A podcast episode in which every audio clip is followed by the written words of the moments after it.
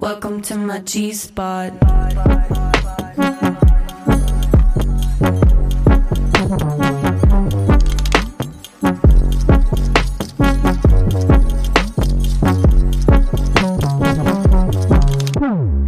Hi, ich bin Stefanie Giesinger und das hier ist mein G-Spot. also mein Lieblingsort, mein sehr haariger, kuscheliger Lieblingsort, wo ich tiefer in alle möglichen Themen einsteigen möchte, die mich und sicherlich euch auch interessieren.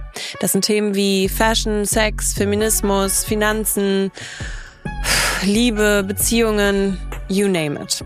Mein Wunsch ist es, dass wir einmal die Woche hier zusammentreffen, um uns einfach ganz offen auszutauschen. Und das mache ich dann nicht alleine, sondern mit Gästinnen.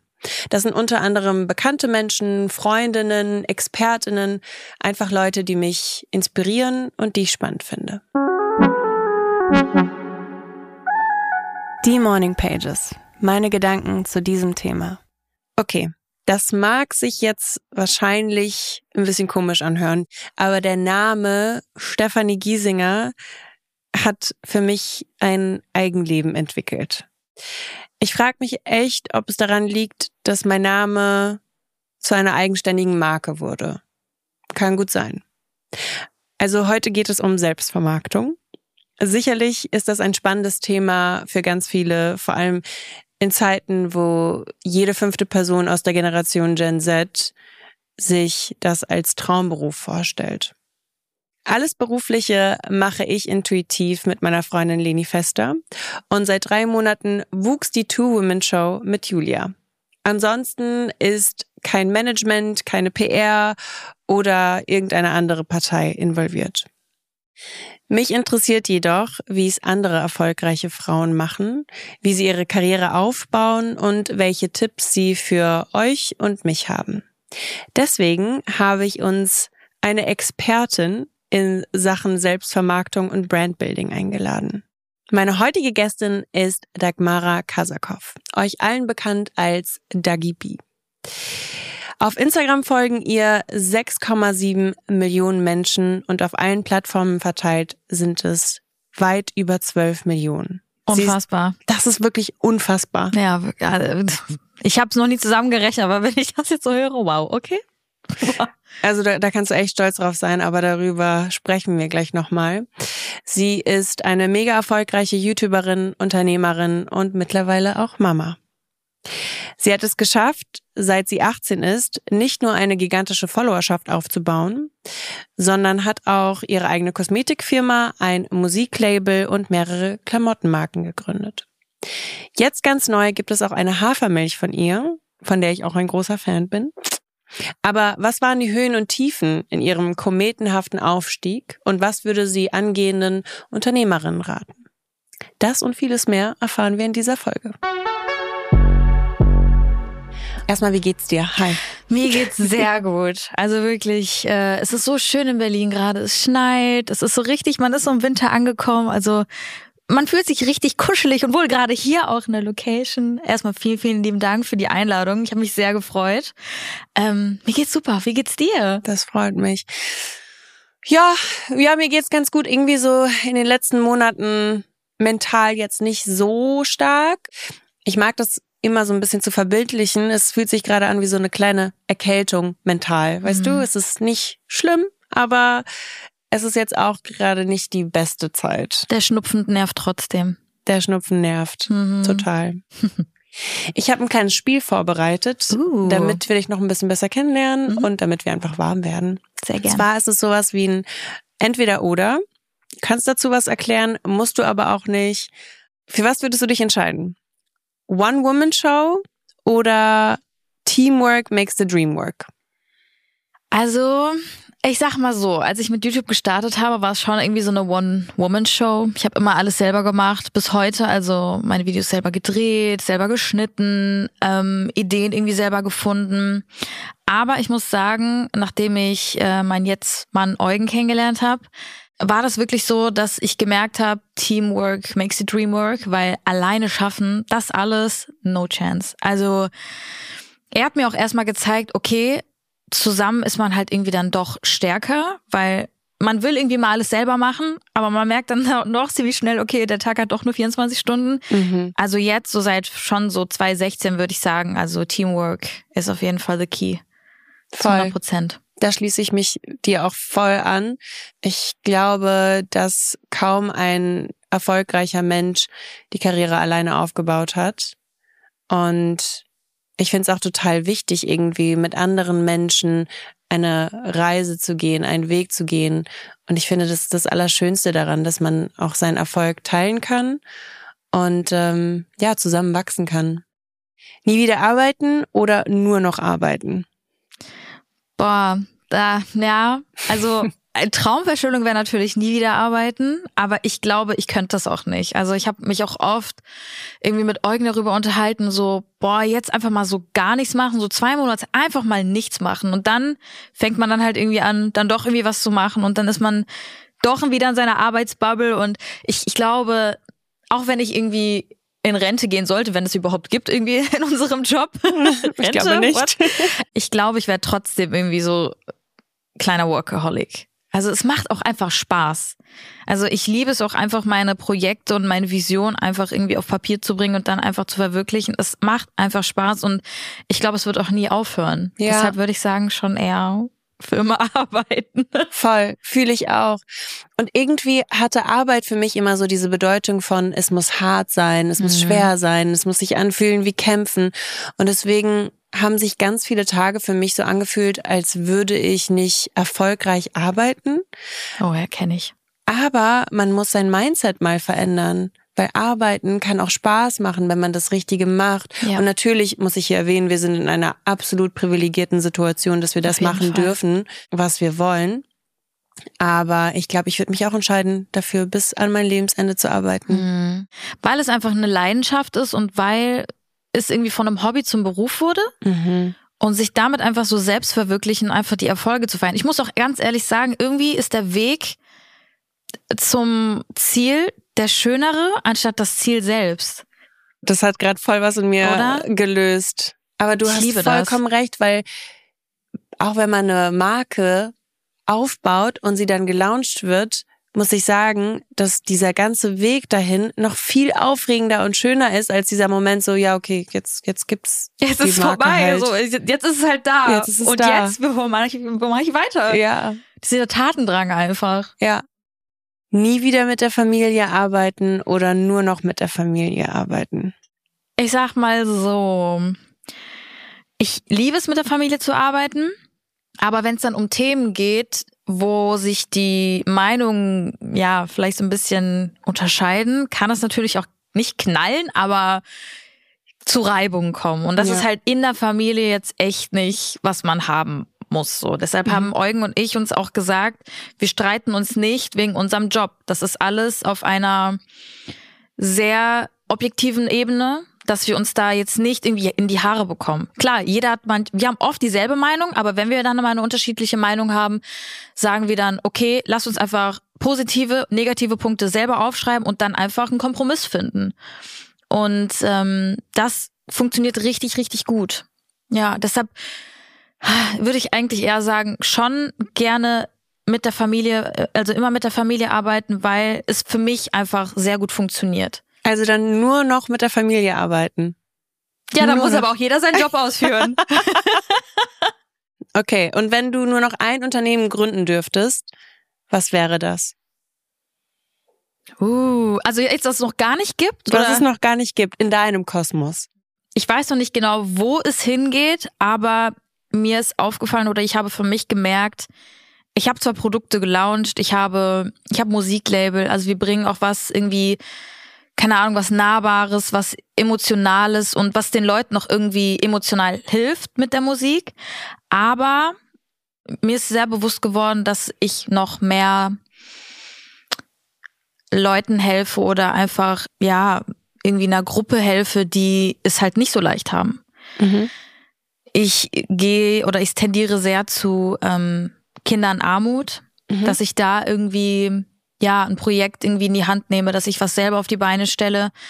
Ob es jetzt irgendwie sowas wie eine Arche ist, die es gibt, wo die Kinder hinkommen können und ähm, ja, eine warme Mahlzeit bekommen, dass da, es da Leute gibt, die sich einfach um die Kinder kümmern, irgendwie bei den Hausaufgaben helfen, einfach so ein bisschen so, ja, eine schöne Freizeit haben, wenn sie es vielleicht nicht leicht zu Hause haben, dass es halt einfach durch mich auch unterstützt wird und dass ich meine Reichweite für sowas auch nutze, weil ich durch Nelio auch gemerkt habe, wie ja, wie, wie unschuldig so ein Kind einfach ist und wie ein Kind einfach so einfach überhaupt nichts für solche Situationen kann. Und mein Gott, also es gibt natürlich auch Eltern, die überhaupt nichts dafür können, dass es einfach irgendwie ein Schicksalsschlag war im, im, im Leben, wo ein Kind, ja, das irgendwie ja nicht ausbaden muss, aber es einfach, ja, damit einfach konfrontiert ist Tag für Tag und vielleicht nicht einfach die Kindheit hat, die ich zum Beispiel hatte. Mhm. Klar, Produkte sind schön und alles, aber etwas, wo ich Menschen auch wirklich helfen kann. Und das ist so mein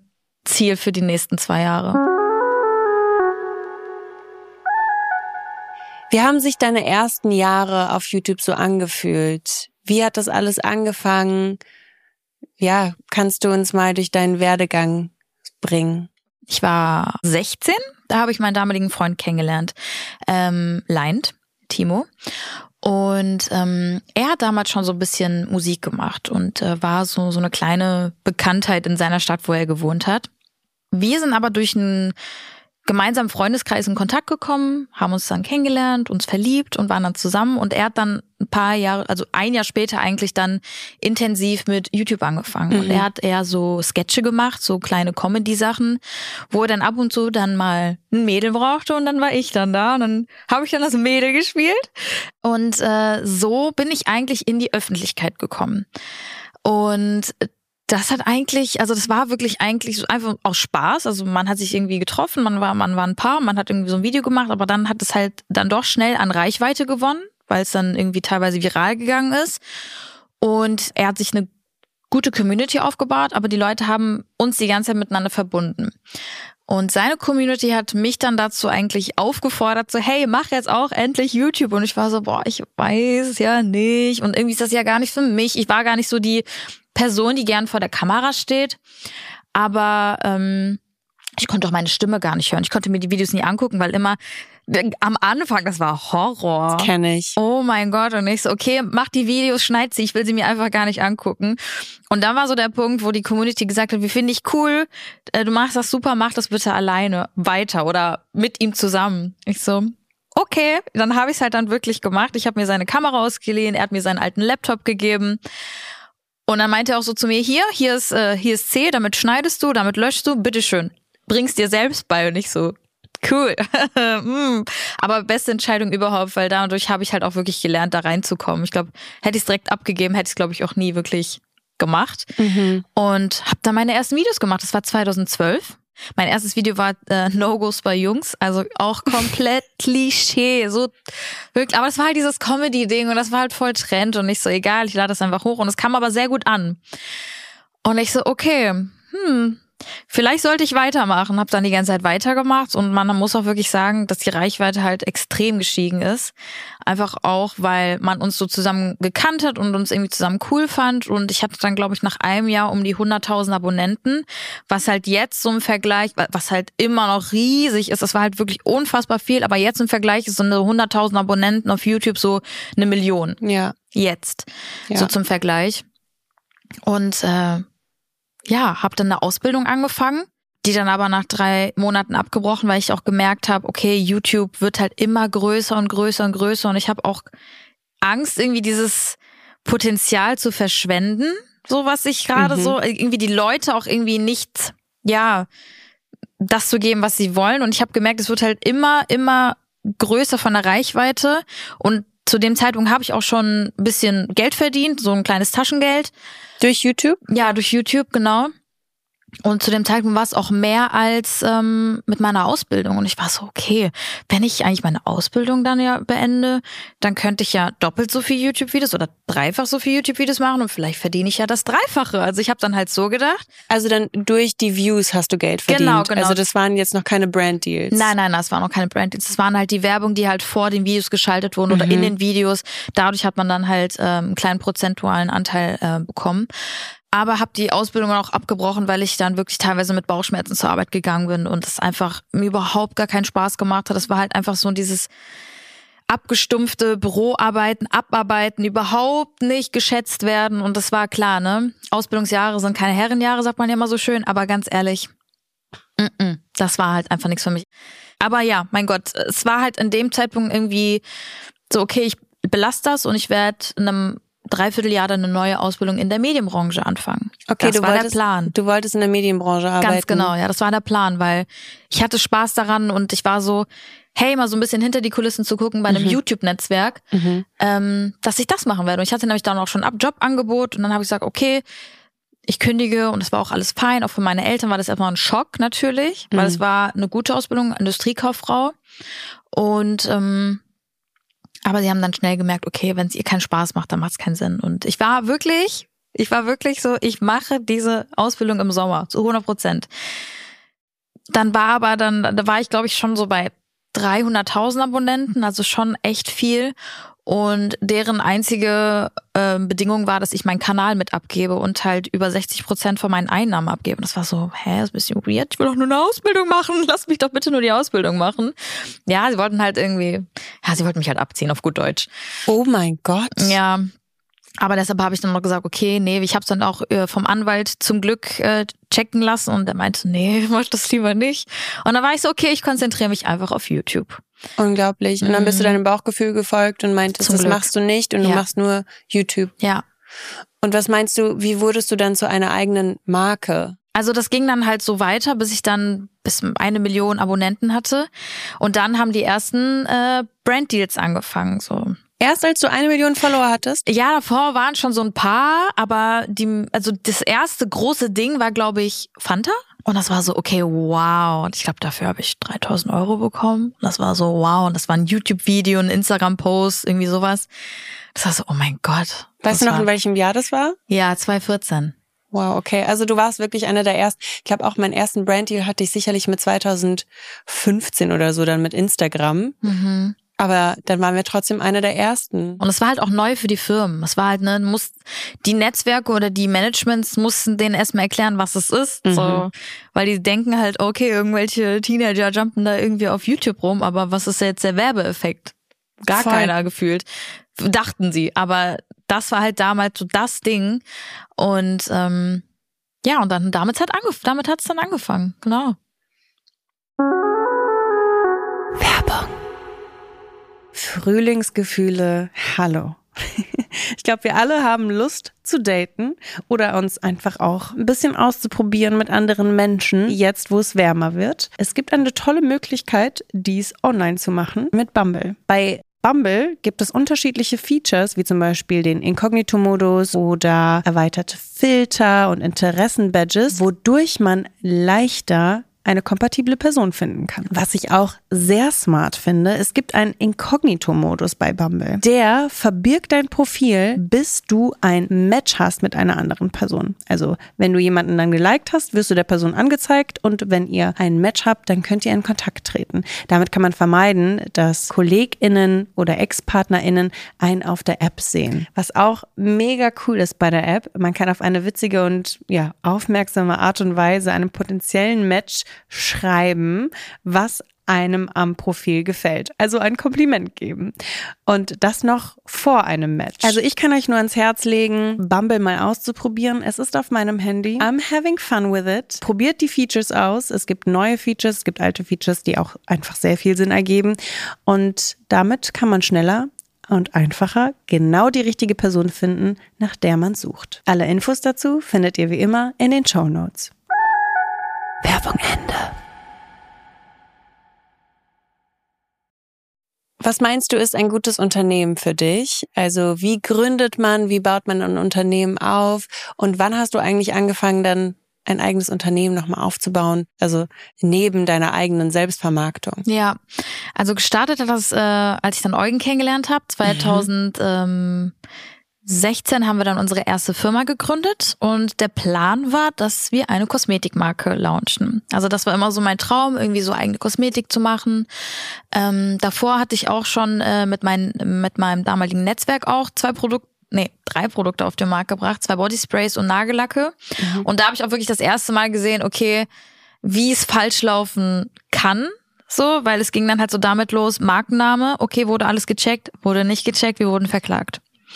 Ja, weil das einfach zu, der Markenname zu sehr bildlich einer anderen Marke entsprochen hat und die haben uns dann halt verklagt. Die meinten, okay, entweder labelt ihr alles um oder verschrotten. Und äh, zum Glück waren wir zu dem Zeitpunkt schon ausverkauft, dass wir jetzt keinen Verlust in irgendwie darum gemacht, deswegen gemacht haben. Aber es war trotzdem so ein Schlag ins Gesicht, weil ich da halt nicht anhängen konnte und nicht weitermachen konnte. Und dann habe ich das halt geskippt und dann 2016 mit Eugen dann zusammen unsere eigene Firma gegründet und haben dann ja mit der Intention, meine eigene Maker-Marke zu machen, ähm, ja, Boutique GmbH, die Boutique GmbH gegründet. Und da ist uns auch schnell dann äh, ja aufgefallen, dass es dann doch nicht so schnell geht, weil wir dann insgesamt über drei Jahre lang für die Entwicklung gebraucht haben, weil gerade auch so Kosmetikprodukte einfach so Stabi-Tests, also Stabilisationstests und, und Inhaltsstoffe und hier und da, das alles, diese Entwicklung und so, hat so lange gedauert. Und um das Ganze zu überbrücken, haben wir gesagt, okay, wir haben die Firma, die Firma ja schon. Ähm, ich wollte halt äh, Merchandise rausbringen, aber was irgendwie so mehr so diesen Mode-Touch hat. Und dann kam Dagi Shop also ist Dagi Shop ins Leben gerufen worden. Mhm. Und das war ähm, auch sehr erfolgreich. Ich glaube, wir hatten insgesamt acht Kollektionen und das alles wirklich aus eigener Tasche finanziert, ohne Investor, ohne irgendwie jemanden, der uns da irgendwie beigesteuert hat. Alles aus ja, meinem Ersparten sozusagen, was ich mir durch YouTube und durch meine allerersten kleinen Kooperationen er, äh, erspart habe, dann mit 100.000 Euro ins Risiko gegangen. Und zum Glück hat es dann auch funktioniert. Und was meinst du, macht ein gutes Unternehmen aus? Denkst du, es ist die Vermarktung davon ja. oder das Team dahinter? Braucht es eine Message? Äh, irgendwie von allem so ein bisschen.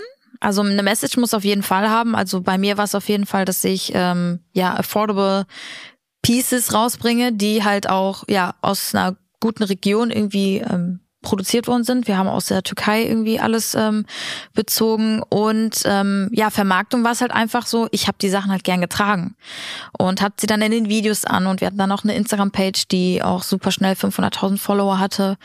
Ähm, und wollten aber trotzdem irgendwie so eine kleine, also eine Nahbarkeit haben. Und mit dem Dagi Shop sind wir dann halt auch auf Tour gegangen, weil die Leute wollten mich halt irgendwie sehen. Und ich war so, ich kann nicht singen, ich kann nicht tanzen, ich kann halt auch kein Stand-up-Comedy. Ähm, lass uns doch einfach mit unserer Modemarke auf Tour gehen. Und dann kam halt die Pop-Up-Tour. Äh, ja, haben wir die Pop-Up-Tour sozusagen erfunden und sind dann mit unserem Store von Stadt zu Stadt getourt. Ich glaube, wir hatten insgesamt acht Städte, auch Deutschland, Österreich und Schweiz. Und dann konnte man die Pieces exklusiv dann nur von der Tour dann auch da erwerben und mich dann halt auch treffen, Meet and Greets. Und das war voll cool. Und das haben wir alles selber gemacht. Wir hatten keine Agentur, wir hatten kein ähm, Veranstaltungsproduktion äh, oder wir haben das alles komplett selber gemacht. Wir haben selber aufgebaut, wir haben selber abgebaut, wir sind selber gefahren. Das war crazy. Hört sich sehr anstrengend an. Aber war cool. Das war irgendwie so auch man weiß, wo man herkommt und man weiß auch irgendwie, was da irgendwie so hintersteckt. Deshalb schätze ich das oder sehe das auch so mit anderen Augen, wenn ich so sehe, okay, da ist ein Künstler zum Beispiel, der eine eigene ähm, Veranstaltungsfirma hat oder so. Die machen das halt alles selber, das ist crazy. Wie viele Unternehmen hast du eigentlich? Mm, aktuell sind es Boutique GmbH, Ovis GmbH, 23 Hours. Das sind die Main, die Main. Die drei. Ja, oder? Ist da noch was? Ja, und halt mich, ne? Dagibi.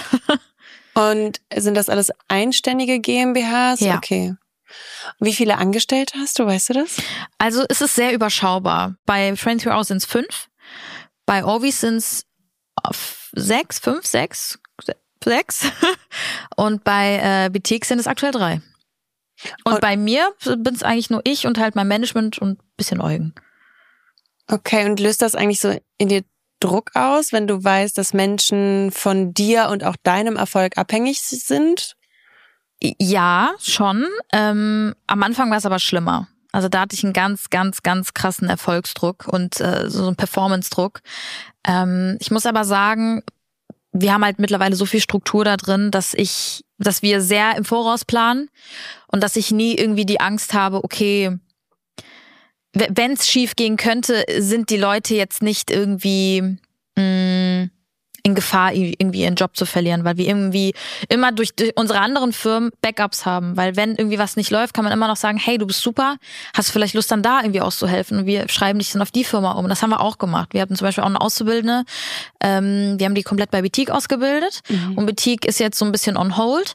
Ähm, da passiert gerade nicht so viel, dass wir gesagt haben, hey, ähm, hast du nicht Lust, im Musiklevel mitzuarbeiten? Das ist eigentlich auch ganz cool, weil man irgendwie immer verschiedene Sachen irgendwie so machen kann. Und ähm, bis jetzt war zum Glück alles, alles zu, bis jetzt alles easy. Voll gut, weil ich habe ich habe eine GmbH und habe mhm. zwei Angestellte und schon da habe ich manchmal so Panik, dass ich denke, oh Gott, aber was ist, wenn ich dann, wenn es nicht mehr funktioniert und dann, ich weiß nicht, hast du ja natürlich dann die monatlichen Ausgaben, mhm. du hast noch viel höhere Ausgaben, was ja auch ja. nochmal Druck ist. Und da irgendwie so eine Waage zu halten und zu wissen, okay, ich kann mich auf mich verlassen, ich kann mich auf meine Karriere verlassen und das wird alles einen guten Weg gehen. Das braucht auch enorm viel Kraft, finde ich. Ja, und extrem. auch positives Denken. Da muss ich aber sagen, also ohne Eugen niemals. Ich würde das ohne Eugen niemals stemmen. Also da muss ich auch wirklich ihm zu 100 Prozent die Props da lassen. Er ist so der, der halt wirklich immer alles im Blick hat. Ich bin da manchmal auch so eine kleine Verträumte und dann in meinem kreativen Wahn. Er auch, aber er ist halt trotzdem sehr, sehr korrekt und hat alles im Blick. Und woher kann er das? Learning by doing. Er hatte eigentlich einen ähnlichen Werdegang wie ich. Das ist eigentlich auch ganz witzig. Wir sind auch im selben Alter, beide 29. Ähm, und er hat in einem Musiklabel angefangen auch. Ähm, er war früher Kameramann, hat Musikvideos gedreht für so so äh, ja Newcomer-Künstler, aber dann auch irgendwann äh, ja erfolgreiche Rapper. Und dann hat er angefangen, in einem Musiklabel zu arbeiten. Ich glaube drei Jahre. Hat da natürlich super viel aufgesorgt, weil ihm das einfach super viel Spaß gemacht hat und das einfach so sein Ding war. Ähm, ja, dann haben sich die Wege so getrennt und dann war er so ein bisschen, okay, was machen wir jetzt? Und dann haben wir halt äh, Boutique gegründet und dann war er so, okay, mal gucken, wie es wird. Investierst du eigentlich auch in Unternehmen, die nicht dir gehören? Ehrlicherweise war ich dreimal schon kurz davor. Mhm. War dann aber, dass ich ähm, ja das dann doch gelassen habe. Ich glaube, das liegt einfach daran, weil teilweise die Philosophie der Firmen mir dann doch nicht so zugesagt haben, wie ich es am Anfang dachte. Und weil die Erwartungen ähm, mir gegenüber zu hoch waren. Weil ich sollte dann sozusagen das ganze Marketing steuern. Und wenn es dann anfängt, so, okay, wir haben leider gerade irgendwie kein Budget für andere Mitarbeiter, du müsstest dich da irgendwie alleine drum kümmern, vielleicht mit einer Assistenz, dann bin ich halt raus. Also sorry, aber ich habe halt auch andere Sachen irgendwie so, meine Firmen, die ich auch stemmen muss. Und ich bin halt da auch ne, keine One-Woman-Show. Das geht nicht. Das kriege ich nicht hin. Mhm. Ähm, deshalb war leider bis jetzt noch nichts, wo ich gesagt habe, ja, das fittet zu 100.000 Prozent. Ähm, aber ich bin gerade an etwas dran, wo ich da sehr wahrscheinlich rein investieren werde und ähm, es sieht gut aus. okay, dann einfach als Startup rein investierst. Genau, genau. Okay, weil ich denke, das ist ja eigentlich auch so ein super spannendes Thema, auch für viele Menschen, die eben ins Unternehmertum einsteigen wollen, in Startups zu investieren. Mhm sich damit auseinanderzusetzen, was macht ein gutes Startup aus und ähm, ja, dann sozusagen das Risiko dafür zu tragen, zu sagen, ich glaube, dieses Startup wird riesengroß. Ja, du musst es halt fühlen. Ja. Wenn du halt mit dem Gedanken rangehst, okay, ich investiere da rein, es ist eine mega Idee, aber es ist eigentlich gar nicht mein Ding, so. Entweder hast du ja das Können, dass du dich da reinfuchsen kannst und sagst, okay, dann jetzt fühle ich's oder du bist halt die ganze Zeit mit so einem komischen Bauchgefühl dran. Ist das etwas, was du Anfängerinnen raten würdest, dass man voll und ganz auf sein Bauchgefühl hören muss ja. und auch nur in Unternehmen investieren sollte, die einen zu 100 Prozent auch interessieren, mit denen man sich auseinandersetzen will, so täglich? Ich muss ganz ehrlich sagen, ja. Also sobald das erste komische Bauchgefühl kommt, und es nicht verschwindet. So, und du denkst, mh, hm, irgendwie, irgendwas ist da komisch. Mhm. So, dann würde ich da schon so auf mich hören. Und eigentlich ist es gar nicht so, man sagt ja eigentlich im Unternehmertum, dass man sagt, ja, aber es muss ja alles strategisch und Zahlen und so, und die Zahlen waren super und bla bla bla. Aber das, das bin nicht ich, das ist nicht mein Typ. Und ich glaube, dass, da muss man ein Typ für sein, um dann halt so ja, das machen zu können. Und, aber ich kann das nicht. Deshalb bin ich da eher so die emotionale und achte dann auf mich und sag was, weil ich muss ja irgendwie auch dahinter stehen. Bei mir ist es genauso. Ich brauche schon so 24 Stunden, um meine Intuition so überhaupt zu spüren, um sie zu hören.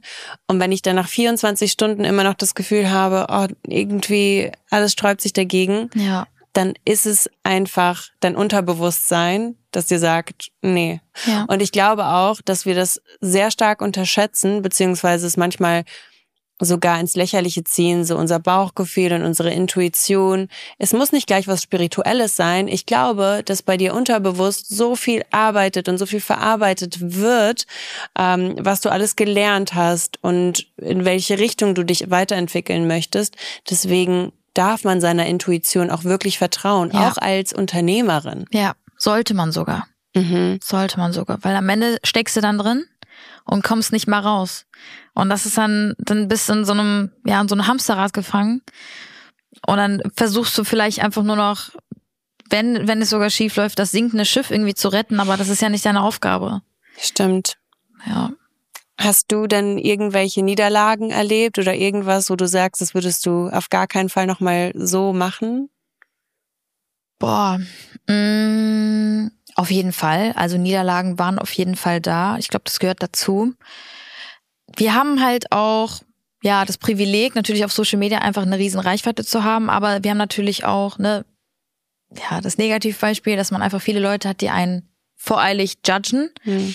Und zum Beispiel bei Boutique, das war halt ein, ich habe ja gerade schon erzählt, wir waren da, glaube ich, insgesamt drei Jahre an der Entwicklung dran. Also es ist wirklich unser allererstes richtig großes Baby gewesen, so wo wir so stolz drauf waren.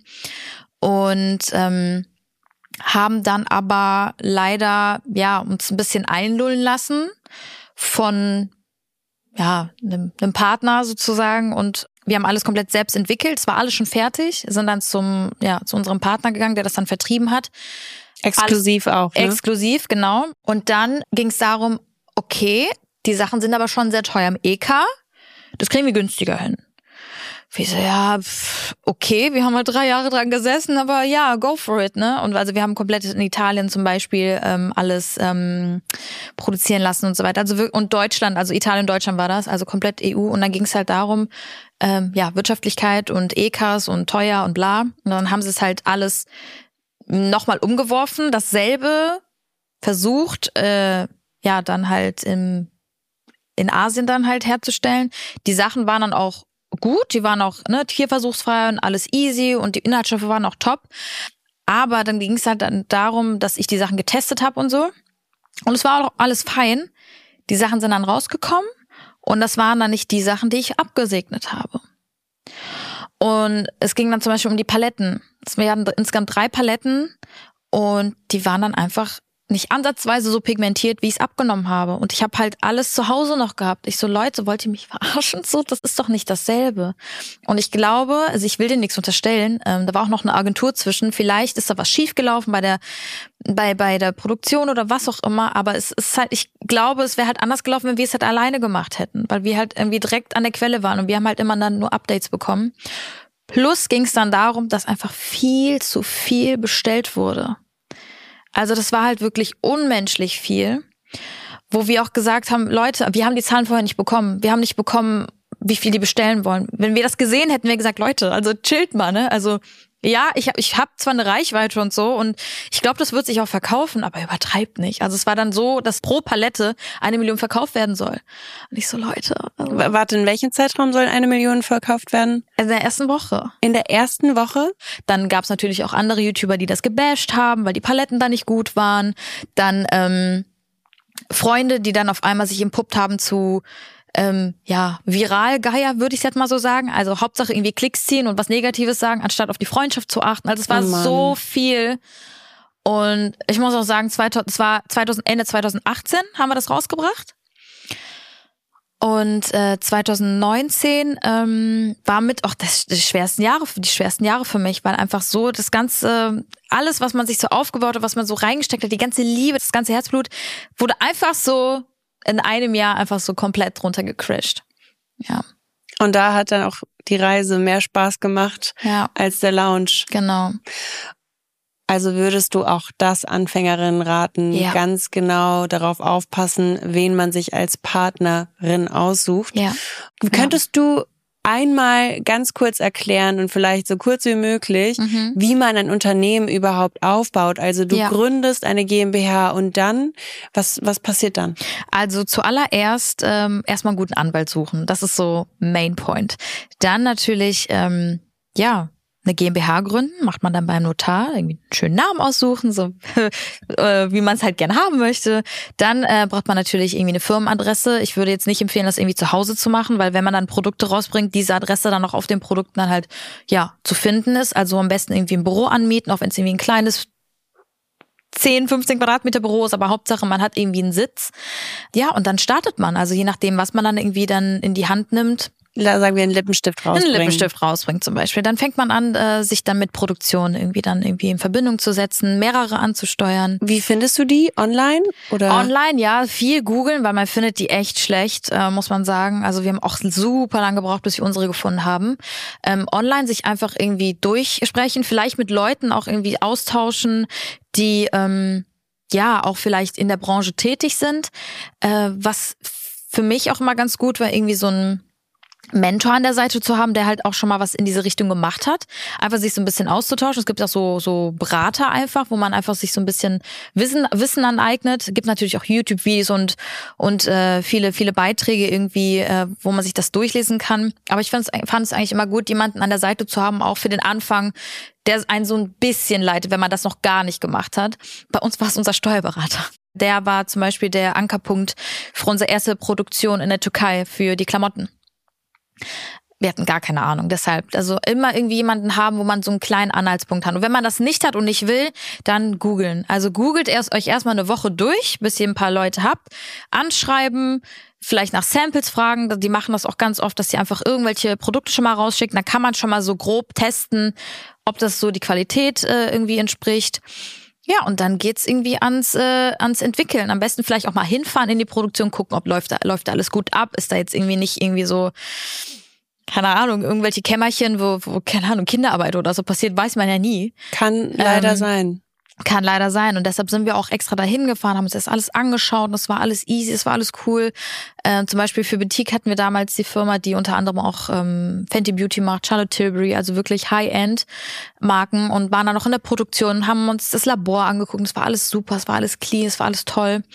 Und dann war so, okay, dann lass uns mal ans Entwickeln gehen. Und dann hat man entwickelt, dann hat man die Preise hin und her geschickt und dann ne, muss man auch ein bisschen verhandeln natürlich, weil natürlich sagen die Entwickler dann ähm, den obersten Preis. Ähm, dann geht's um die Stückzahl und dann muss man halt so ein bisschen, ja, das finde ich das Schwierigste. Das kann ich zum Beispiel gar nicht verhandeln, bin ich raus. Also das macht dann entweder mein Management dann, ähm, auch so Deals könnte ich niemals selber verhandeln, ähm, oder Eugen, der kann das richtig, richtig gut. Muss man aber auch Typ dafür sein. Ich weiß nicht, kannst du das so verhandeln? Ehrlich gesagt gar nicht.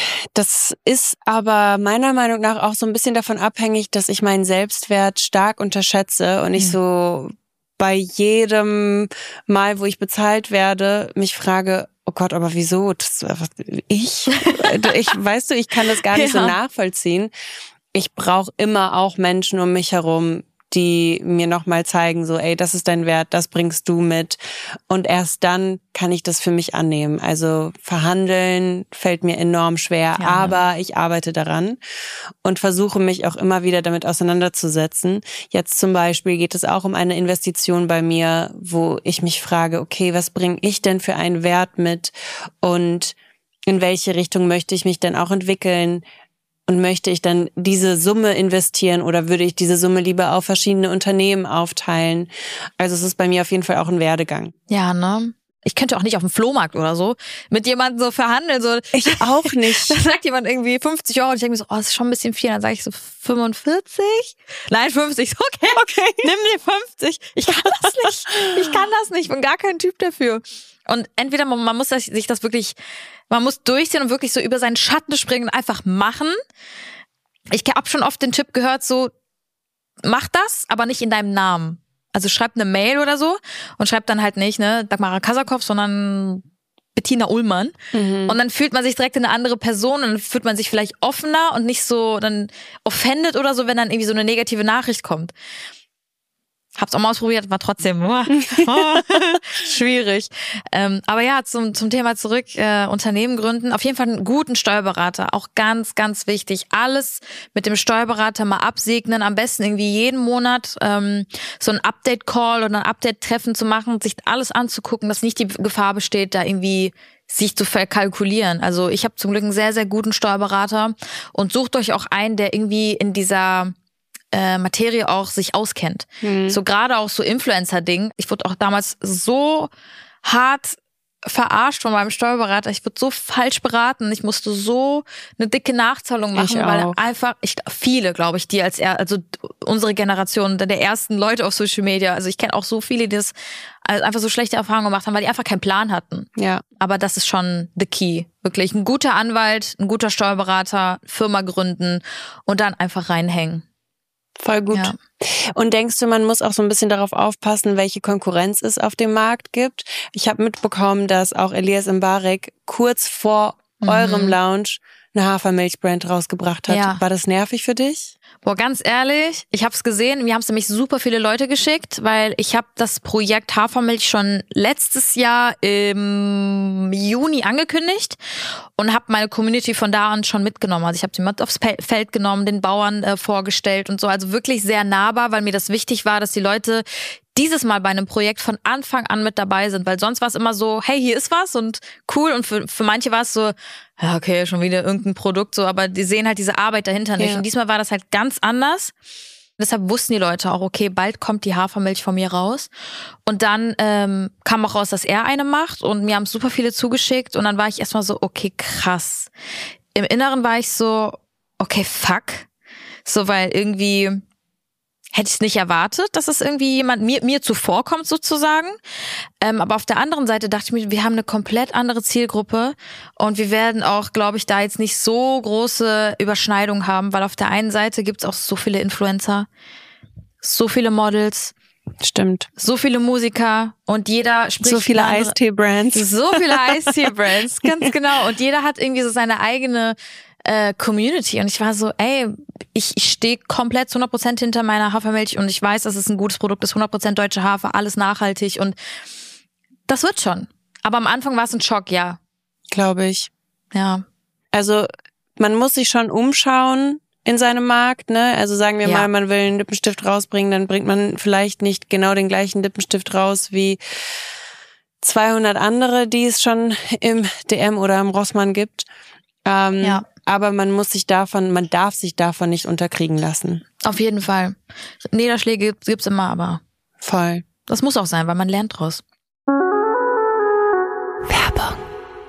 Heute möchte ich mit euch über Air-Up sprechen. Denn ich war gerade im Gym und da war ich natürlich nicht alleine, sondern mit meiner Lieblings-Air-Up-Flasche. Ich liebe es, Wasser zu trinken, denn Wasser ist enorm wichtig. Und wenn ich Wasser nicht trinke, dann bin ich total ausgelaugt und frage mich immer so, wieso habe ich eigentlich Kopfschmerzen? What's happening?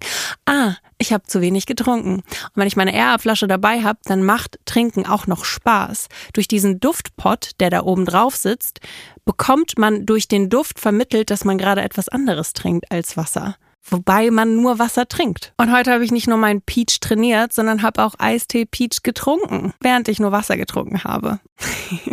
also mein absoluter Favorit ist Eistee Peach, aber es gibt ganz viele andere Geschmäcke bzw. Düfte, wodurch ihr dann denkt, dass ihr was anderes trinkt als Wasser. Alle Infos findet ihr auch in den Show Notes. Stay hydrated. Werbung Ende. Was meinst du, welche Herausforderungen hast du vor allem bezogen darauf, dass du eine Frau bist und du arbeitest ja auch mit deinem Mann zusammen? Ja. Ähm, hast du das Gefühl, du wirst auf der gleichen Augenhöhe mit ihm wahrgenommen oder behandeln dich Menschen dann anders als deinen Mann?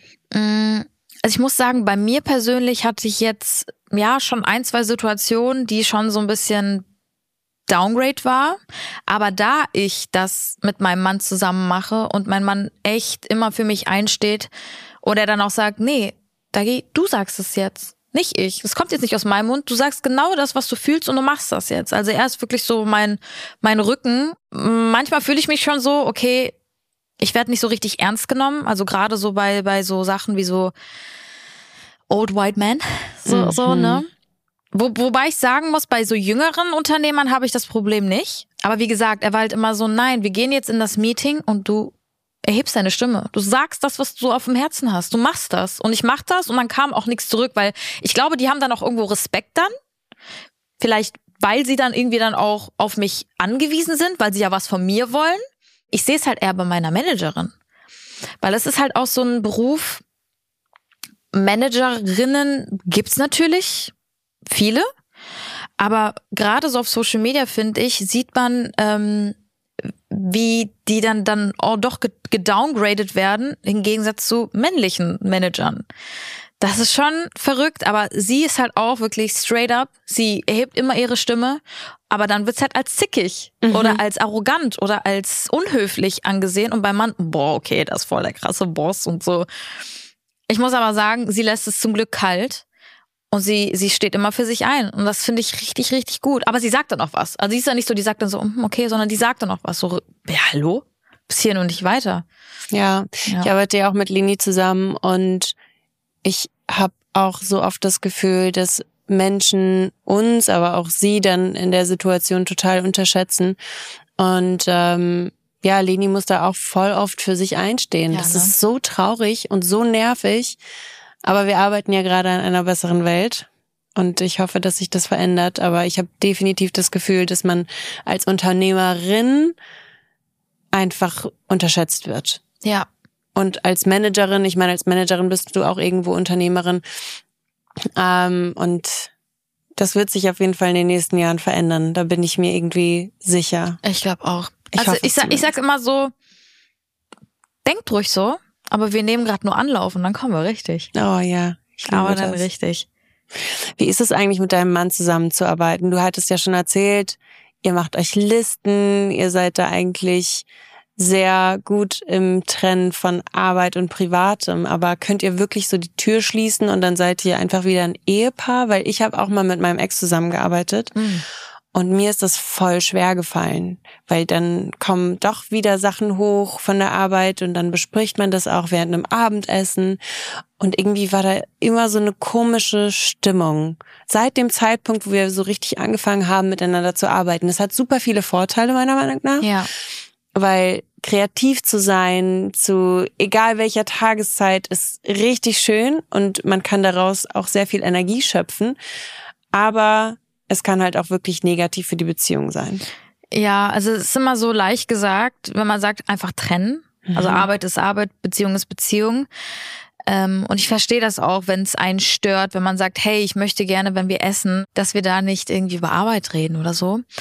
Ähm, oder dann könnt ihr das dann auch so durchziehen? Nee, nee ich wollte mhm. gerade sagen, also der Wunsch ist immer da, aber dann verliert man sich dann trotzdem irgendwie so. Aber ich finde es eigentlich nicht schlimm. Ich sag dann aber auch so, hey, okay, jetzt chillen und Arbeit, wenn es mich triggert. Also wenn es wirklich so, wenn ich so ein Bauchgefühl bekomme, so so dieses, kennst du dieses Gefühl kurz vorm Ausrasten so? Ich kenne das sehr gut. oh mein Gott, aber dann sage ich auch, okay, bis hierhin und nicht weiter. Lass uns jetzt bitte über über was anderes reden, über den nächsten Urlaub oder ja. Gossip, keine Ahnung, irgendwas Voll. anderes reden, aber nicht Arbeit. Und das versteht er dann auch. Und äh, gleichzeitig ist es umgekehrt genauso. Ich habe voll oft diesen Tatendrang abends, nachts. Mhm. Ähm, dass wir dann zusammen auf der Couch sind und ich dann random, random einfach sage, so übrigens, wir machen ja eigentlich die nächsten Wochen so, plan dann irgendwie so, so richtig dumm, anstatt das einfach irgendwie am Tag zu machen oder so, aber dann findet man irgendwie nicht so richtig so den Zeitraum, wo man das bespricht und dann sagt er dann so, können wir das bitte morgen machen, so nicht jetzt, so beim Trash-TV gucken. so. Aber dann ist Aber, es trotzdem schwer, auch Arbeit und Privates zu trennen, oder? Ja, ist es, ist es. Aber ich muss sagen, es stört mich jetzt nicht allzu sehr, okay. weil es macht ja Spaß. Also ja. ich mache es ja nicht irgendwie so mit so einem negativen irgendwie ja Bauchgefühl, sondern eher einfach, weil man ja, man möchte weitermachen und weitermachen und weitermachen und bei ihm genauso und man nimmt es nicht böse und man nimmt es aber trotzdem an, wenn man sagt, okay, lass uns bitte jetzt einfach mal gar nichts machen. Aber ja, ich freue mich natürlich auch, wenn wir dann einfach mal ein Wochenende haben, vielleicht einfach das Handy zur Seite legen, mhm. wenn es mal vorkommt.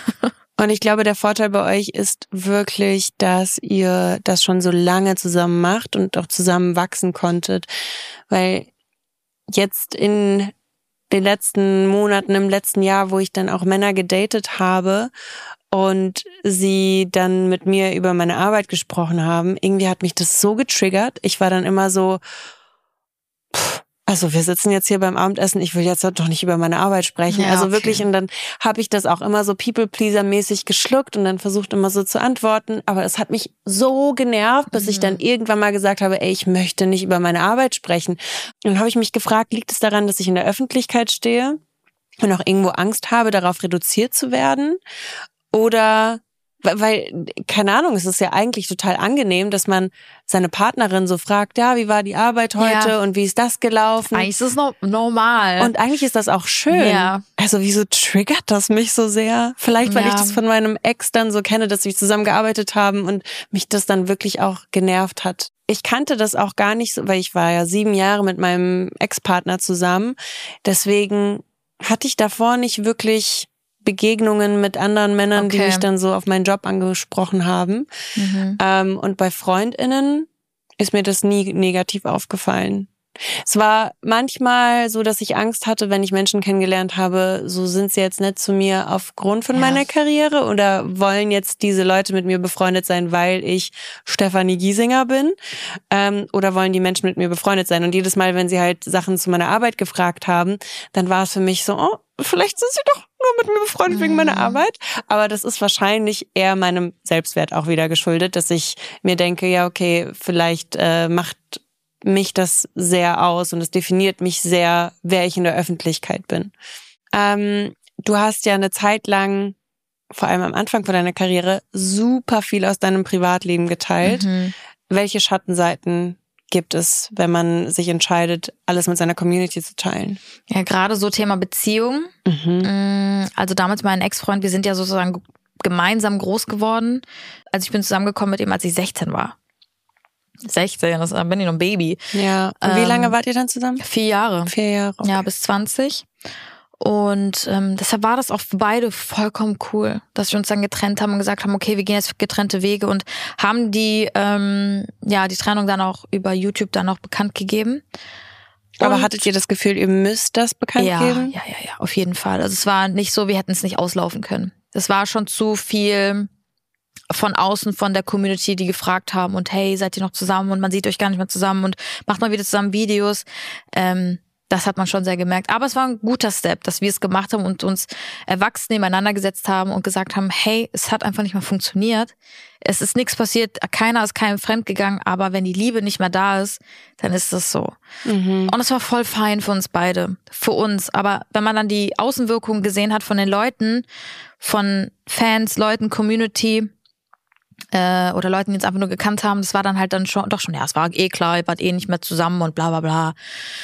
Muss man halt drüber hin- hinwegsehen, so. Aber Aber Ja. das sind so die Schattenseiten für dich. ja, extrem. Weil ich wollte eigentlich die Beziehung mit Eugen, die war halt dann so zwei, drei Monate danach.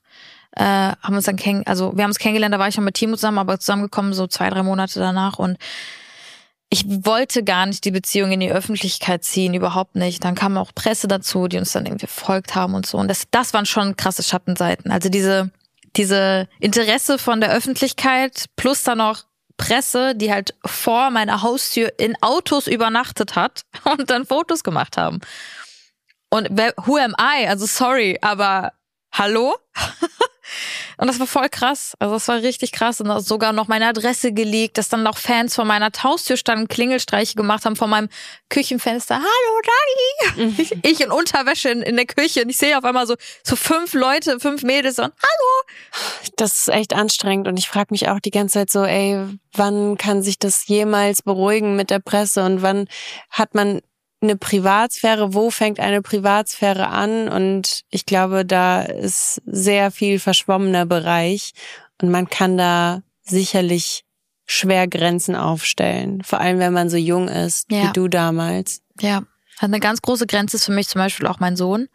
Ich zeige sein Gesicht nicht. Also da, das ist für mich mein Heiligstes überhaupt und ähm, man weiß, was für ganz schreckliche Dinge passieren und er ist auch nicht mein Fokus auf meinen Social Media Kanälen. Man sieht ihn ab und zu in der Story irgendwie von hinten, wie ich ihm sein Essen mache, wie er irgendwie gerade ein neues Wort redet und so, aber nie ein Fokus. Und das finde ich auch irgendwie voll schön und es ist machbar. Für alle Leute, die sagen, es ist nicht machbar, weil mein Kind die ganze Zeit bei mir ist. Mein Kind ist auch die ganze Zeit bei mir. Jetzt gerade nicht, weil ich auf, auf, äh, auf dem Job bin, aber sonst bin ich 24-7 mit ihm und es geht. Mhm. Das ist alles, das sind alles nur Ausreden. Gab es einen Moment in deiner Karriere, wo du so dachtest, jetzt habe ich es geschafft? Hast du das Boah. Gefühl, du hast es geschafft? Schwierig. Also, mh, ich würde sagen, so als ich das allererste Mal auf der Bravo war, vom Cover. Hab's ist- geschafft. Ja, das war halt so Ja. crazy, weil man hat irgendwie die Bravo damals immer gelesen. Da waren halt wirklich die Stars drin. Dann war ich das erste Mal auf dem, also erstmal in der Bravo einmal, als so ein kleines, ganz kleines Bild. Ich so, oh mein Gott. Und dann auf der Bravo und das war schon crazy. Aber auch so Dinge wie, ich habe ein äh, Fantreffen gemacht ähm, und da kamen über 4.000, 5.000 Leute. Das wurde, und dann war ich so, okay, erstmal negativ behaftet, weil, oh mein Gott, das ist eskaliert, aber auf der anderen Seite, okay, krass. Das ist schon heftig. Also da ist mir das erst so richtig bewusst geworden. Ja, aber so richtig, boah, ich hab's geschafft. Ist schwierig zu sagen, weil ich bin irgendwie noch nicht so am Ziel mit mir selbst. Und für mich ist eine Bekanntheit jetzt nicht, oh, ich hab's geschafft. Mhm. Weißt du, was ich meine? Das ist so voll schwierig zu sagen. Kann ich voll nachvollziehen. Ich könnte dir auch nicht sagen, ob ich das Gefühl habe, ich hätte es geschafft. Weil damals mit GNTM, das war natürlich ein sehr, eine, eine lebensverändernde Situation. Und von einem auf den anderen Tag habe ich mich selbst anders wahrgenommen. Die Mitmenschen haben mich alle anders wahrgenommen. Selbst in meiner Familie hatte ich das Gefühl, dass meine Dynamik sich oder dass die Dynamik sich innerhalb der Familie sehr stark verändert hat. Und da hatte ich das Gefühl, okay, ich habe es geschafft. Aber es war halt sehr darauf bezogen, so, ich bin jetzt Germany's Next Topmodel Ja. 2014. Und jetzt, vor allem im Bereich Unternehmertum, wüsste ich nicht, ob ich jetzt sagen würde, ich habe es geschafft. Ich habe das Gefühl, es kommt noch so viel in den nächsten Jahren. Und vielleicht hat man auch niemals das Gefühl, so, jetzt habe ich es geschafft. Und ich weiß auch nicht, ob man jemals das Gefühl hat, okay, jetzt reicht es auch, jetzt kann ich mich so ein bisschen entspannen und mich zurückziehen. Meinst du, der Punkt wird irgendwann kommen? Glaube ich nicht. Ich glaube auch nicht.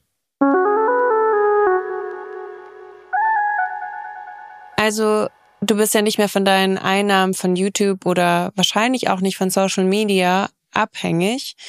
Ähm, aber die Produkte, die du rausbringst und die Unternehmen, die du aufbaust, die sind schon davon abhängig, dass du Fans und so, ja. Follower hast. Ja. Hast du deswegen Angst, manchmal mit Social Media aufzuhören? Ja, also ich sag mal so, ähm, zum Beispiel jetzt äh, unseren Haferdrink versuche ich halt schon sehr distanziert irgendwie von mir aufzubauen. Ähm, so als Beispiel, dass es halt, falls es irgendwann dazu kommen sollte, was ich jetzt nicht denke, aber you never know, wenn ich mit Social Media aufhöre, dass es nicht von mir abhängig ist. Deshalb habe ich eigentlich auch keine Angst, weil das Musiklabel zum Beispiel, das ist ja komplett unabhängig von mir. Klar, die ein oder anderen wissen, es ist von Eugen und mir, aber in dem Sinne sind es ja die Künstler, die das Label tragen und die Arbeit, die wir dahinter machen. Deshalb würde es da überhaupt gar keinen Unterschied machen, ob ich Social Media mache oder nicht. YouTube, klar, macht dann keinen Sinn, kommen keine Videos mehr. Instagram genauso, kommen dann keine Fotos, Reels oder was auch immer mehr. Aber ich gehe schon eigentlich immer sehr so daran, dass es halt auch unabhängig von mir laufen kann. Klamottenbrand Casamara, same, same. Und wenn wir schon über deine Fans und Follower sprechen, hast du manchmal Momente, wo du so richtig dankbar bist äh, dafür, wie viele Menschen sich für dich interessieren und hast du manchmal auch Momente, in denen dir das auch so schwer fällt, zu realisieren, was das für eine Masse ist an Menschen und auch, wo es so beängstigend ist, also auch so negative Seiten hat? Jeden Tag. Also ich denke mir jeden Tag, wie konnte es überhaupt dazu kommen, dass es so viele sind? Also wirklich, wann ist das passiert? Ja, in den letzten zehn Jahren, aber what? Ähm, und beängstigend eigentlich zum Glück nicht. Ich hatte jetzt sehr, sehr wenige Negativbeispiele mit meiner Reichweite, zum Glück. Aber ähm, ja, es ist halt trotzdem, ne? Du bist in der Öffentlichkeit und irgendwie, man sagt ja immer so ein falscher Schritt und deine Karriere kann vorbei sein. Aber ich denke, wir sind smart genug, um halt einfach, ähm, ja, doppelt und dreifach darüber nachzudenken, wenn es halt eine sehr kritische oder kontroverse ähm, Meinung ist oder irgendwie eine Handlung ist. Und da haben wir, glaube ich, auch gute Leute im Hintergrund, die dann sagen, okay, nee, bis hierhin und nicht weiter. Mm, aber ja, es ist halt wirklich verrückt, ne? Dass es halt einfach so viele Leute sind. Wobei ich aber auch sagen muss, ähm, ich mache das ja schon so lange und die ganzen Leute, die sind ja teilweise auch einfach mit mir mitgewachsen, ne? Das ist schon verrückt, wie viele Nachrichten ich tagtäglich bekomme, dass sie einfach dabei sind, seit sie elf sind. Mittlerweile sind die einfach so 22, 23 und ähm, sind berufstätig, haben vielleicht sogar Kinder und das ist das ist das Schönste überhaupt. Also das ist für mich das schönste Kompliment zu sagen, hey, ich bin seit Anfang an mit dabei und du, du warst meine Kindheit. Oder wenn mir Leute schreiben, hey, durch dich habe ich einfach wieder richtige Lebensfreude. So, es macht einfach Spaß, dein Leben zu, zu also dich zu sehen, wie du dein Leben lebst und mich zu inspirieren. Mhm. Und das ist so, dafür macht man das. Ich finde es auch wundervoll, wenn man anfängt, Menschen zu inspirieren, sich zu öffnen, zu sich zu stehen. Und ich ja. meine, wir sitzen hier auch als zwei sehr privilegierte weiße Frauen und können hier über Unternehmertum sprechen. Aber ich habe auch das Gefühl, dass wir durch unsere Konversation etwas anstoßen, was andere auch ermutigt, das zu machen. Und es ist nach wie vor ein Bereich, der sehr männerdominiert ist. Extrem. Und deswegen hier irgendwie als Vorbild voranzuschreiten, gibt einem auch enorm viel. Ja, extrem. Und das ist voll schön. Das ist richtig, richtig schön, weil man dann auch das Feedback dann zurückbekommt. Und ich weiß nicht, ich gehe mal davon aus, dass es bei dir auch sehr oft, also sehr häufig vorkommt, dass die Leute dir auch schreiben, danke, dass du einfach deine Stimme erhebst, einfach was sagst. So. Weil es gibt viele, die einfach gar nichts zu irgendwas sagen und dann mhm. einfach irgendwie totschweigen. Mhm. Aber was ist der Sinn der Sache? So. Ja, es bringt auch eine Verantwortung mit sich. Mhm. Schon allein, dass wir in der Öffentlichkeit stehen, aber auch als Unternehmerin. Ne? Man hat einmal die Verantwortung im Sinne von gesellschaftlich, dann auch ähm, der Umwelt als Vorbild. Das ist auf jeden Fall auch enorm viel Druck, aber auch etwas, wofür man enorm dankbar sein muss oder darf. Also es ist ein großes Geschenk. Extrem. Du hattest ja auch schon mal erzählt, dass es eine Zeit gab, wo die Bild-Zeitung dich regelrecht gestalkt hat. Was hat sich seitdem getan? Ist es jetzt anders und was hast du aus dieser Zeit gelernt?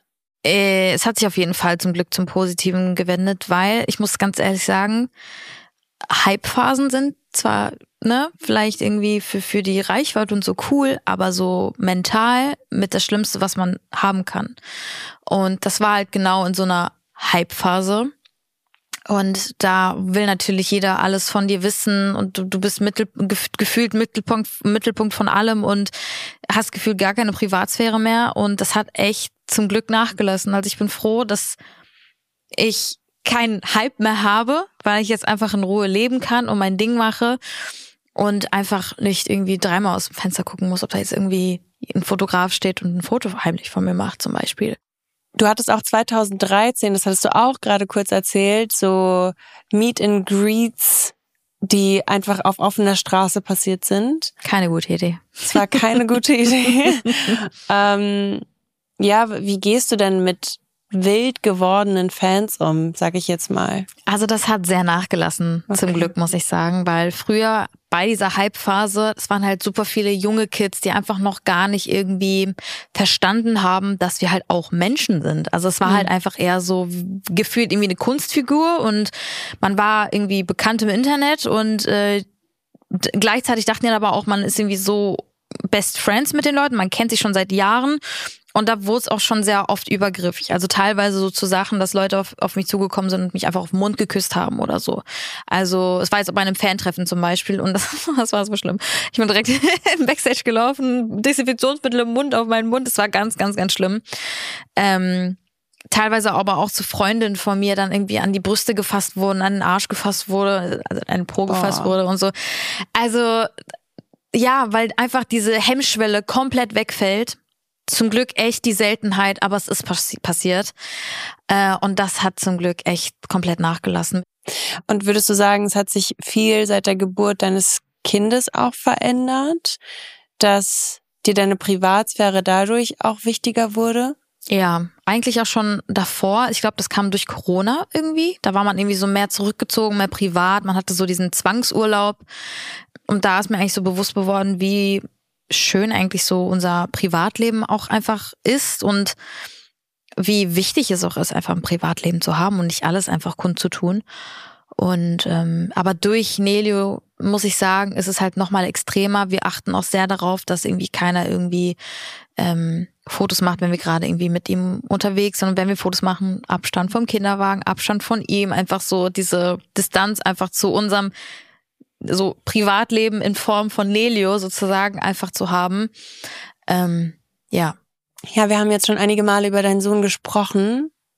Ist es für dich schwer, das Muttersein und das Unternehmerinnentum zu verbinden? Wie machst du das? Was würdest du Müttern raten? Ähm, am Anfang war ich so, also gerade im ersten Jahr war das für mich so, okay, wie soll ich wieder so richtig anfangen durchzustarten und zu arbeiten, weil ich wirklich 24-7 mit ihm war. Ich habe noch gestillt. Heißt, er war halt komplett von mir abhängig.